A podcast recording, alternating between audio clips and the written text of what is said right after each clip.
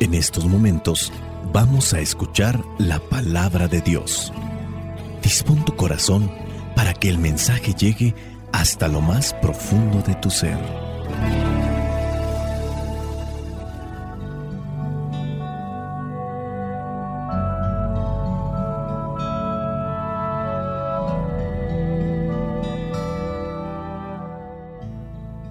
El Evangelio que la iglesia nos presenta para el día de hoy corresponde a Juan, capítulo 16, versículos del 16 al 20.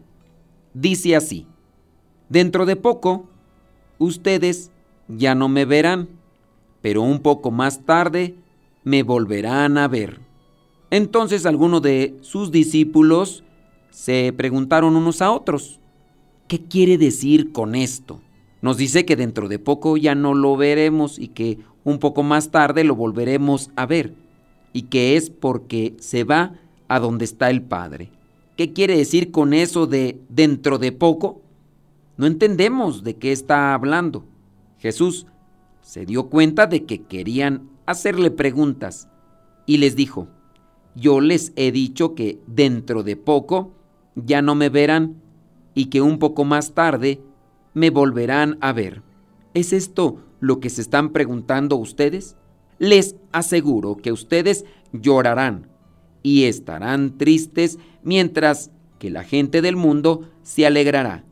Sin embargo, aunque ustedes estén tristes, su tristeza se convertirá en alegría. Palabra de Dios. Te alabamos, Señor. Señor Jesucristo, nuestro divino Salvador. Gracias te damos por tu infinito amor. Te escuchamos en la palabra, te recibimos y adoramos en la Eucaristía, te servimos en los hermanos.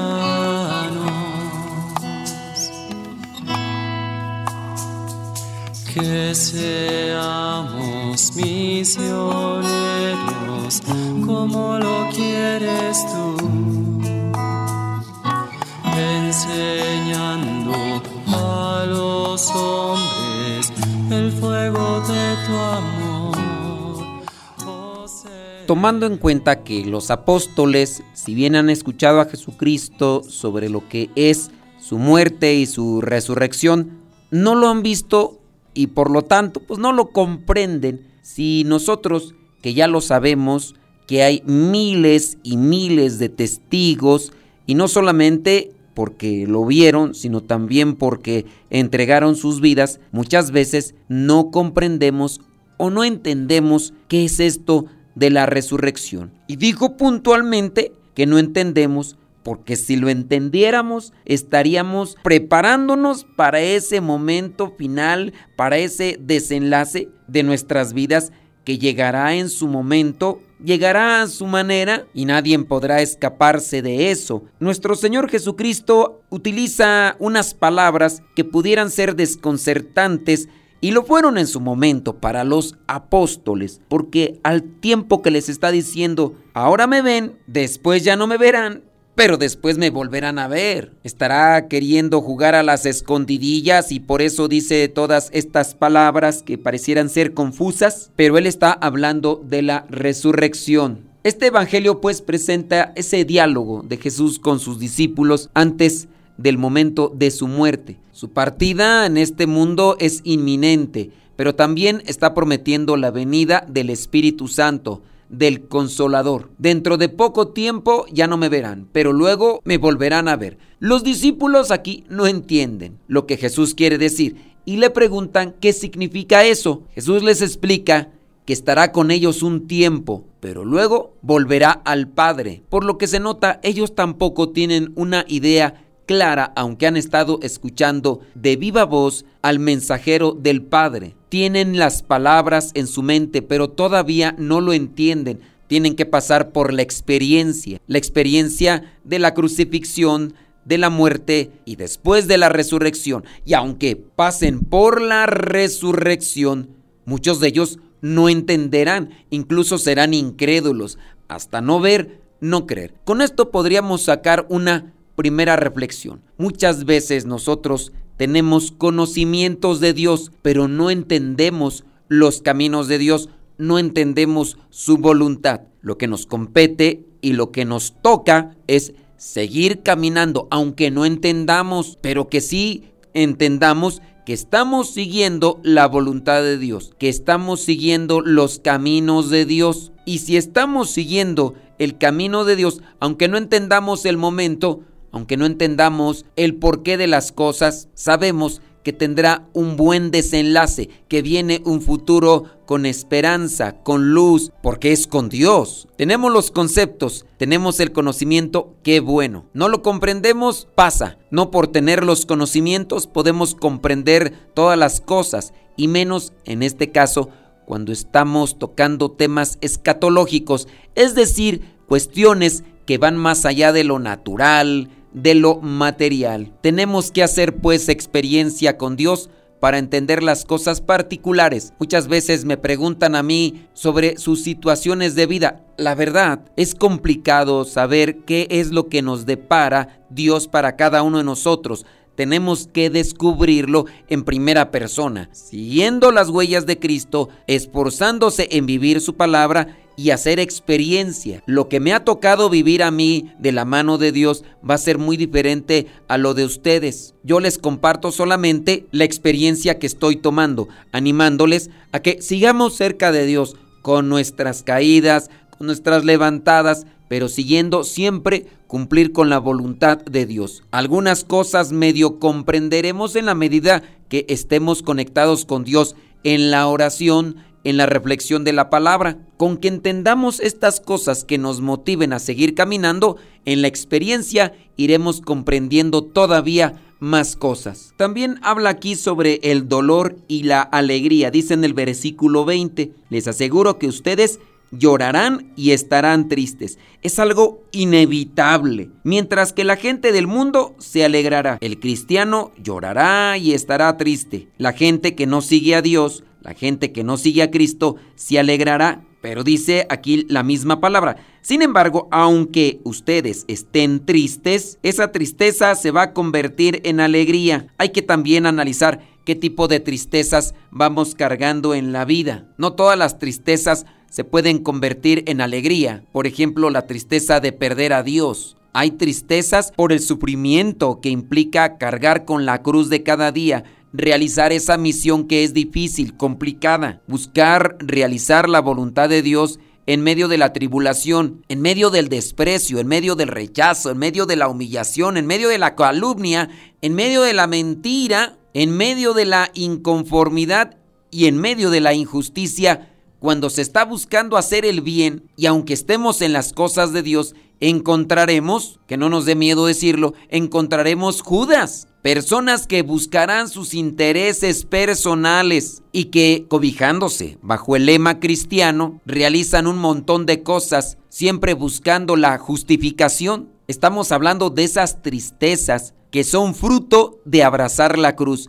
de seguir el camino que nos ha trazado Dios para llegar al Padre. No hablamos de tristezas efímeras, tristezas superficiales, por perder lo material o también incluso por perder la amistad o el cariño de ciertas personas en este mundo. No hablamos de esa tristeza efímera, hablamos de la tristeza, del sufrimiento, del dolor que se puede estar pasando porque por encima de muchas tribulaciones, de muchos conflictos, queremos seguir caminando haciendo la voluntad de Dios. Muchas veces nos ha llegado a la mente a lo mejor esa tentación cuando estamos dentro de la iglesia, dentro de un grupo y estamos avanzando, estamos queriendo hacer las cosas rectamente y encontramos a alguien que va adelante de nosotros, pero nos va metiendo zancadillas o está haciendo todo lo contrario de lo que predica.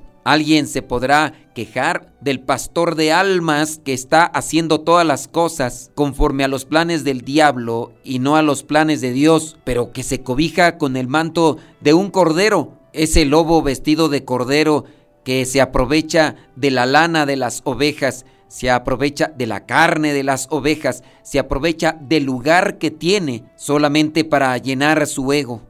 Y cuando te toca evidenciar ese tipo de actitudes injustas, te puede venir a la mente abandonar el camino que te ha trazado Cristo para alcanzar la salvación y llegar a la santidad. ¿Para qué seguir? Si los que están al frente, los que deberían de dar testimonio, los que deberían de guiarnos, no están siguiendo las huellas del crucificado, están siguiendo las apetencias de la carne, las tentaciones del maligno como el poder o las riquezas de este mundo traicioneros, hipócritas y nefastos. Podrían aplicarse más calificativos, pero allí, en medio de esa tristeza, de ese sufrimiento, nos toca seguir cargando con la cruz que Dios nos ha dado.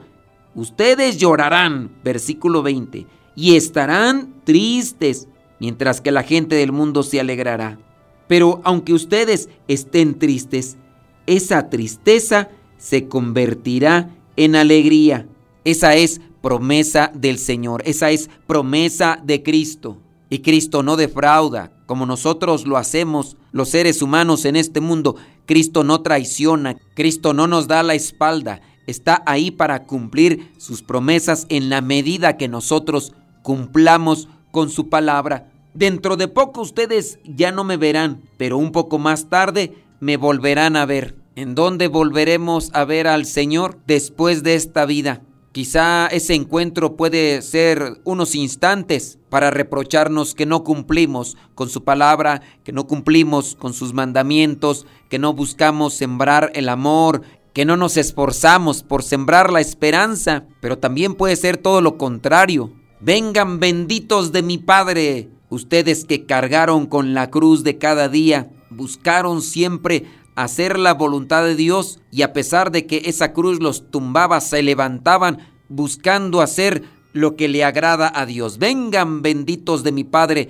y tomen posesión del reino. Este pasaje del Evangelio que la iglesia nos presenta el día de hoy nos habla pues de la importancia de la fe, de la confianza en Dios durante los momentos de prueba y dolor. Jesús les promete a sus discípulos, nosotros somos discípulos de Cristo, que aunque su partida sea dolorosa, Él enviará al Espíritu Santo para consolarnos a todos y guiarnos también por ese camino que lleva a la salvación. Jesús habla sobre la importancia de la perseverancia en la fe en este pasaje. Aunque puedan experimentar dificultades los discípulos en el camino, aunque podamos experimentar esas dificultades, el dolor será temporal, la tristeza también, pero después de todo eso dará lugar a una alegría duradera. Este mensaje es relevante para todos nosotros, aún en nuestros tiempos, porque seguimos enfrentando pruebas y dificultades en la fe,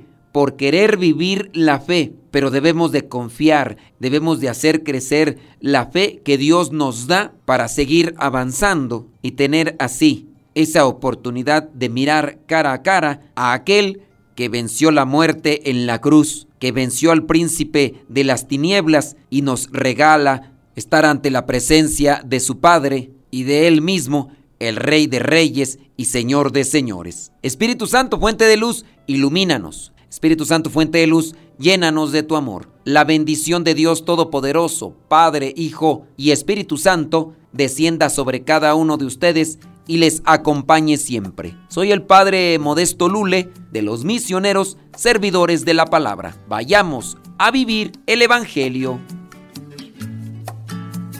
Lámpara es tu palabra para mis pasos, luz en mi sendero.